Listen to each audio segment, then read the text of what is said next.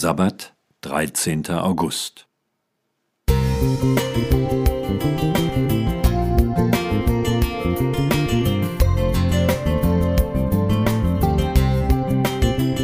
Ein kleiner Lichtblick für den Tag.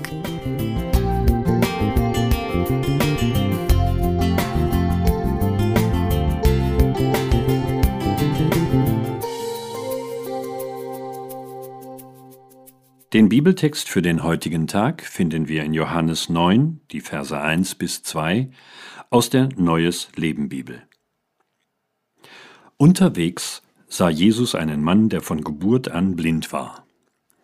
Meister, fragten die Jünger ihn, warum wurde dieser Mann blind geboren? Ist es wegen seiner eigenen Sünden oder wegen der Sünden seiner Eltern? Die Frage nach der Ursache von Leid ist vermutlich so alt wie das Leid selbst.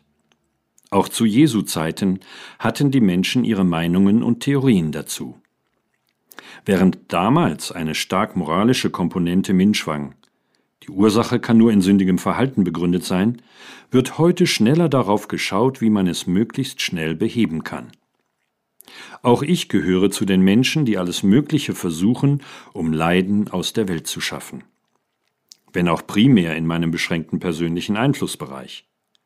Selbst wenn es nur eine banale Ursache hat, fällt es mir unglaublich schwer, ein Kind schreien zu hören oder in unzufriedene Kinderaugen schauen zu müssen. Irgendwie fühle ich mich sofort verantwortlich, für Abhilfe zu sorgen. Und wenn mir das nicht möglich ist, stellt sich bei mir ein Gefühl von Unzulänglichkeit ein. Ob es sich nun um eine weltumspannende Pandemie, oder um tiefstes persönliches Leiden handelt, wir Menschen kommen in Situationen, die uns in die Knie zwingen, uns machtlos machen. Dann stehen auch wir in der Versuchung, die moralische Warum-Frage zu stellen. Was hat er oder sie getan oder vielleicht versäumt? Die Antwort Jesu, es lag nicht an seinen Sünden oder den Sünden seiner Eltern, ist nicht nur schlicht und ernüchternd, sie schafft auch unglaubliche Entlastung. Nicht hinter jedem Leid, jeder Katastrophe oder lebensbedrohlichen Situation steckt persönliche Schuld. Sie zeigt auch, es liegt nicht alles in unserer Hand. Der zweite Teil der Antwort Jesu ist dagegen irritierend, übersteigt unseren Horizont. Er wurde blind geboren, damit die Kraft Gottes an ihm sichtbar werde.